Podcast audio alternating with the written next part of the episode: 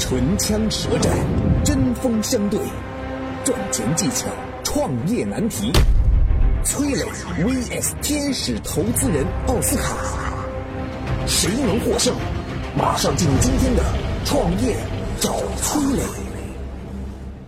崔磊，乐客独角兽创始人、天使投资人，创办了《创业找崔磊》节目。奥斯卡，创丰资本天使投资人，喜马拉雅签约创业导师。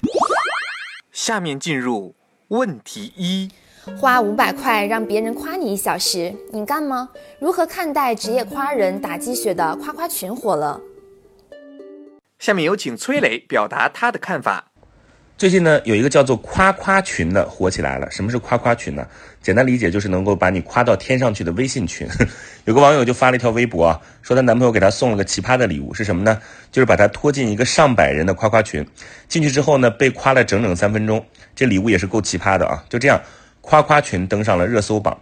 话说，只要有需求就有买卖，有买卖就能在某宝上找到，有某宝上找到了，全世界都能够享受得到。那夸夸群是怎么赚钱的呢？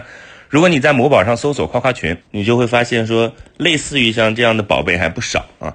那价格和服务都是怎么样的呢？就是给你拉到付费的微信群里边夸个五分钟，收费五十块钱，甚至一百块钱。夸完之后就踢出群，就是这么个服务也能赚钱。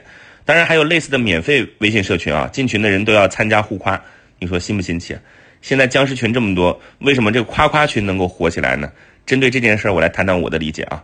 首先，我觉得这背后打的还得是人性啊！我一直在讲说，生意就是人情，商业就是人性。现代人的生活压力这么大，大家都希望被认可、被肯定。想想看啊，如果你被拉到一个微信群里边，大家都是陌生人，如何能够快速的开始聊天呢？让所有人都能够参与进来呢？夸夸群很明显就可以做到。之前其实已经出现过互骂群，然后现在又出现了夸夸群。这些群的共性是什么呢？就是向外界发泄或者索取情绪。在这里呢，你只需要一部手机。有点所谓的流量啊，有点时间就够了，这比线下交友付出的时间精力成本要低太多了。其次呢，夸夸群的出现说明现在的年轻人情感上缺乏沟通和反馈的地方。为什么这么讲？因为大部分人在网络上都不是意见领袖，都不是被众星捧月的，所以他们不管是发微博还是朋友圈，点赞评论这样的反馈都很少。很多人在网上做的最多的一件事就是看内容嘛，不管是刷微博、玩抖音等等，你的行为主要还是在看。这些内容虽然能打发时间，不过它无法给你带来任何所谓的情感反馈。就算偶尔发个评论，很多还是没有任何人回复的。想想看，这种体验真的不大好。比如说啊，为什么很多人愿意给主播打赏？其实就是为了满足这个打赏之后他这种存在感的渴望。而夸夸群的出现呢，就是给了一些无法通过其他方式获得正能量反馈的普通人，提供了寻找存在感和心灵安慰的场所。所以，过去我们很多产品是满足物质需求啊。我们不管是发明机器也好，还是食品消费品也好，都是为了满足物质需求。但接下来，精神需求会越来越多的成为我们的刚需。而且呢，由于我们自己的认知不同，生长的环境不同，这种精神需求又会被细分成很多类目。我曾经呢跟很多创业者沟通过，发现创业者最大的痛点就是缺少资源、缺少链接。于是呢，我们创立了创业者社群“乐客独角兽”，现在啊已经有三万多人了。有人在这找到了创业机会，找到了客户、渠道商、投资人。下拉手机屏幕，在节目简介里边有我的个人微信号，我在社群等你。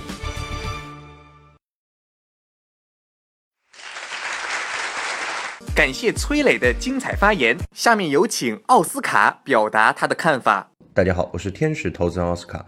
其实啊，在夸夸群之前，早在二零一三年，豆瓣小组上就有了表扬群，里面成员超过了十万人。我还发现一个特别有意思的现象，就在夸夸群风靡各大高校一周之内，这个小组的成员是从九万人猛增到了十万人。为什么这个小组的生命周期如此漫长，如今还迎来了第二春呢？就是因为豆瓣小组、百度贴吧这样的论坛形式啊，可以容纳更细分的主题，可以让成员围绕主题问题进行细分讨论。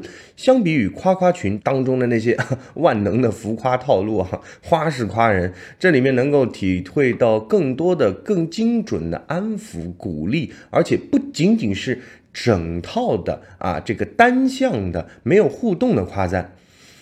那我们来看啊。夸夸群流行也说明了微信群的生命力的确非常顽强。为熟人社交而生的微信群呢，如今正承载着陌生人之间的这种匿名的社交。那么夸夸群会一直火下去吗？我觉得有点悬。人的社交需求啊，它分为六个层次，比如说荷尔蒙的需求。摆脱孤独啊，抒发情感、炫耀、发泄和自我提升。按照被需求的强烈程度来划分，六个需求层次是递减的，对应的市场规模呢也是慢慢的缩小的。如果按照这一标准来衡量的话，夸夸群所满足的需求在其中所占的比重并不算小。那是什么？哎，那怎么说这个夸夸群会有前景呢？啊，这样就认为夸夸群有前景吗？当然不是。借助夸夸群啊，用户自发的搜索在微信玩浅社交，是的，你没听错，叫浅社交。但是这种玩法能持续多久呢？全凭需求和流行趋势吗？啊，热乎劲儿一过，夸人的、被夸的都累了，都腻了，夸夸群就会像大多数的群一样安静下来，慢慢变成死群。所以我认为啊。这夸夸群只是搭载在微信社群之上的一个一群寂寞人的狂欢，既没有产品形态，也没有这个控用户的粘性，不过是一时热闹而已。存在感甚至还不如二零一八年年初的时候有一款大火的游戏叫《旅行的青蛙》。不过，这背后的需求是存在的。我们看到，从去年就吹起了一股社交产品热，开始有不少投资人去投资各种各样新形态的社交产品啊，不管像，呃，抖音做的多闪啊，包括这个马桶 MT，还有就是上架两个月就已经死了聊天宝，是吧？说到底，这些社交啊，都是从不同的细分去解决人们孤单、寂寞、冷的这个问题。当然，我们欢迎有好的产品诞生，不是那么一股脑儿潮汐式的热一波，而是可以长此以往的发展下去。感谢奥斯卡的精彩发言。下面进入问题二：你知道我们经常用到或者听到的吉列剃须刀、佳洁士、飘柔、海飞丝、舒肤佳这些品牌，都是来自一个叫宝洁的公司吗？最近宝洁从股票市场退市的消息在朋友圈刷屏了。那宝洁到底存在什么问题呢？在品牌年轻化、小品牌在快速崛起的当下，宝洁又是如何应对的呢？下面有请崔磊表达他的看法。吉列的剃须刀、佳洁士、飘柔、潘婷海飞丝、舒肤佳啊，总有一款你听过或者是用过吧？这些品牌都是宝洁旗下的，在中国有百分之九十二的家庭至少使用过一款宝洁的产品。你知不知道这家日化用品的巨头有多少年历史了？告诉你啊，一百八十二年。宝洁一八三七年就成立了，当时还是个做蜡烛的小作坊。没想到吧？马云马爸爸说要让阿里巴巴活一百零二年，人家宝洁都已经活了一百八十二年了。你想想这个实力有多强？那宝洁是怎么发展起来的呢？原因肯定很多了，但我讲的很重要的一点就是品牌营销。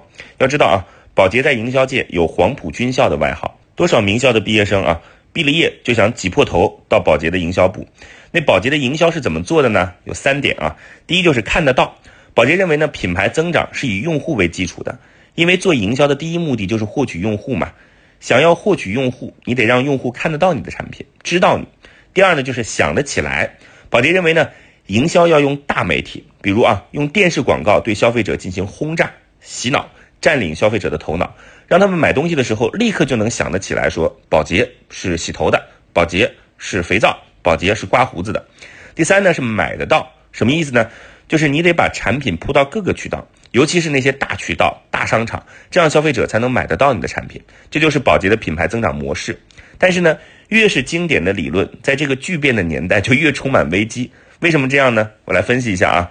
第一，大品牌战略正在失灵。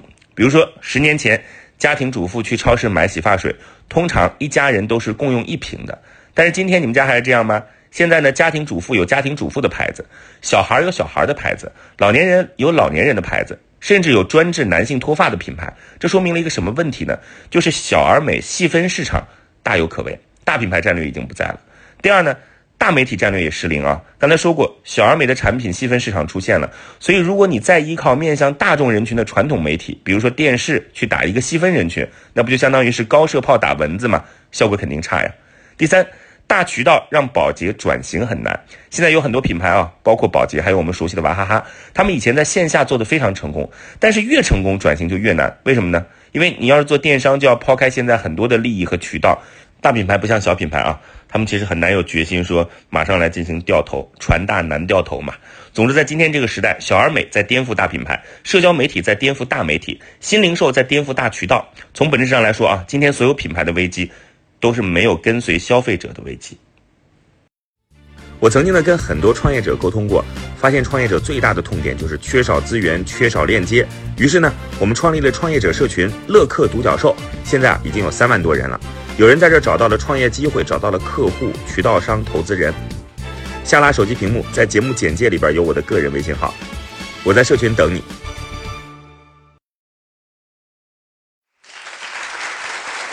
感谢崔磊的精彩发言，下面有请奥斯卡表达他的看法。大家好，我是天使投资人奥斯卡。这个事情啊是这么看。啊，不管说朋友圈一直在刷啊，保洁退市，好像大家都有点幸灾乐祸，感觉大公司有点负面影响就特别开心啊，好像大公司倒闭了，自己的生意就好了，这是完全不存在的。其实保洁这样的公司啊，年销售在五百亿美金左右，业绩下滑也是正常的啊，这是周期性的。我们说宝洁来中国已经有差不多三十年了，它经历过两次大的危机，第一次就是被我们熟悉的被雕牌打得很痛，后来呢再次走上了高速增长的道路。而第二次危机呢，是从二零一四年开始。这一次呢，消费者觉得宝洁的品牌啊太过大众化，高端品牌有点便宜了，被嫌弃了。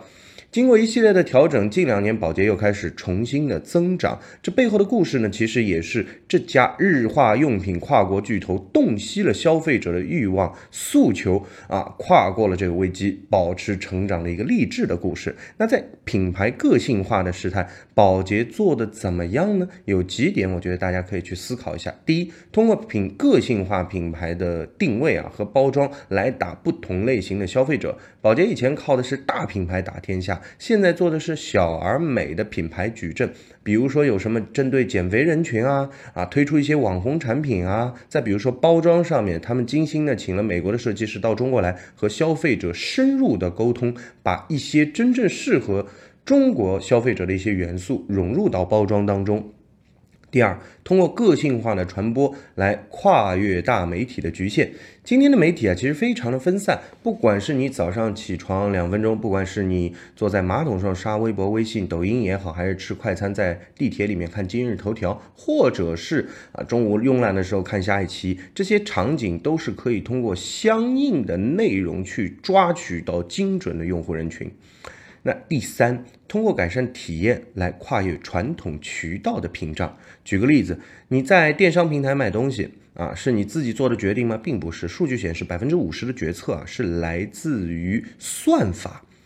京东也好，天猫也好，给你推什么啊，你就会多看什么，你就会买什么啊。这是个大数据的时代，包括即将到来的物联网时代，所有的智能传感器在你的呃智能家居啊、智能冰箱啊、智能洗衣机等等拥有你的大数据之后，他们会做出很多让你觉得哎，好像就是我命中注定的选择这种推荐，那时候你就是听算法的。所以，宝洁在做让货找人，而不是人找货的转型，这就跟拼多多在做的很多事情是一个道理的。再举个例子，穿越火线有不少男孩啊都应该玩过，这是一个非常老牌的游戏了。它里面有个主人公叫做刀锋啊，宝洁就觉得他嗯和吉利剃须刀非常的契合，就把这个游戏里面的吉利剃须刀作为了武器啊植入了游戏里面，从而把吉利带入了线上年轻受众的视野。这就是越来越精准的营销场景。以上呢，就是宝洁为转型做的几件事。感谢奥斯卡的精彩发言。下面进入问题三。很多人认为销售出身的比技术出身的更适合当老板，你同意这个观点吗？下面有请崔磊表达他的看法。我个人呢是非常同意这个观点的啊。首先，我拿个数据跟大家来看一看。前惠普全球副总裁、中国区总裁孙振耀先生曾经提出过有趣的现象，就在世界五百强的 CEO 当中，销售出身的是最多的，第二多的是财务出身的，这两个加一块大概超过了百分之九十五。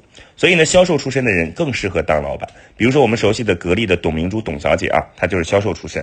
那么在加入格力之前，你知道董小姐是做什么的吗？她当时还在一家化工研究所里边做行政。大家可能不知道啊，董小姐的爱人在她儿子只有两岁的时候就去世了。整个家庭的经济负担就落在了董小姐的身上。生活所迫怎么办呢？她就决定换个工作，加入格力，从销售这个最容易赚到钱的岗位做起。你们知道那时候董小姐多大了吗？那年她已经三十六岁了，可以说在年龄上没有任何优势。但是董小姐不着急啊，一九九二年她在安徽的销售额突破了一千六百万，占到了整个公司业绩的八分之一。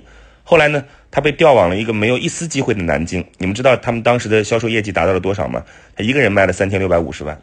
一九九四年，董小姐担任格力的经营部部长，带领格力连续十一年都在全国排第一位。二零零七年啊，这个董小姐就担任了格力的总裁。到二零一二年的时候呢，担任格力集团的董事长。这就是格力的董明珠时代。董明珠的商业成就很大一部分原因就是她曾经做销售的经历。不只是董明珠啊，像娃哈哈的宗庆后、京东的刘强东、滴滴打车的陈伟、美团的干家伟等等等等，都是干过销售的。那为什么销售出身的人容易当老板呢？我觉得几个原因。第一呢。销售就是一门跟人打交道、洞察人性的学问，而管理呢，也是跟人打交道，也是从人性出发的，这两件事是相通的。第二呢，干过销售的人都知道，没有吃不了的苦，没有沟通不了的人，没有达不到的目标。所以呢，销售出身的老板在创业的过程当中吃得下苦，懂得如何和员工、客户、投资人沟通，能够朝着一个方向坚定不移的努力，而且他们对市场和商业更加了解，所以更容易成功。第三呢，企业要赚钱要生存嘛，就是把产品或者服务卖出去，所以销售是一个企业的根本。没有销售，创业就是耍流氓。总结一下啊，我觉得不管是做老板还是做其他事情，你一定要懂点销售，你得理解别人的需求，学会和别人怎么去高效的沟通，知道怎么向别人推销自己，懂得怎么整合资源，这样你成功的可能性才会更大。我曾经呢跟很多创业者沟通过，发现创业者最大的痛点就是缺少资源、缺少链接。于是呢，我们创立了创业者社群“乐客独角兽”，现在啊已经有三万多人了。有人在这找到了创业机会，找到了客户、渠道商、投资人。下拉手机屏幕，在节目简介里边有我的个人微信号，我在社群等你。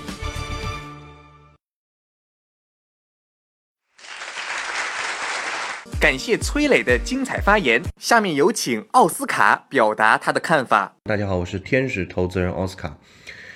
我不同意这个观点，因为我觉得很多事情啊，你要当时当下的来看。虽然我们纵观世界五百强企业，做 CEO 的一般是两类人，一类呢就是从底层销售做起的，还有一个呢就是财务端，理解起来也很方便，就是开源和节流嘛。销售是做开源的啊，然后节流这块呢就是财务怎么来控成本。不过。在今天的和未来的中国商业模式的创新，我觉得已经很难了啊！我觉得中国现在一些创新的模式，不管说什么电商模式、拼多多模式、微商模式，其实 在国外人眼中，我们已经很超前、非常奇葩了。但是在技术创新上面，是我们非常非常薄弱的。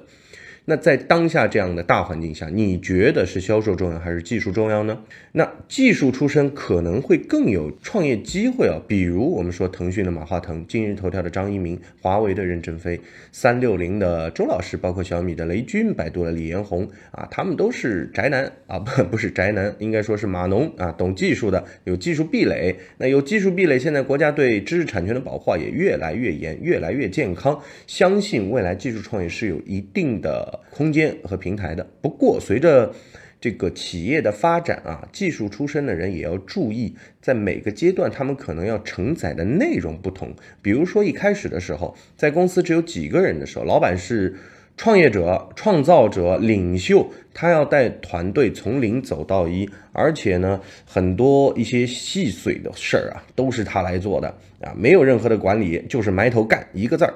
啊，比如早期腾讯创业的时候，马化腾就亲自做网站，自己写代码，自己做码农调试。那第二阶段到了公司有十几个人的时候，甚至几十个人的时候，老板啊更多的变成了一个经理的角色啊，他要确保这个小团队的资金现金流是稳定的，确保团队的大方向是正确。他更多的时间是要花在找人和找方向上。这个时候，技术出身的老板就要花更多的时间做别的事，而不是在写代码上了。如果有时间，就看看产品，看看关关键的一些流程架构。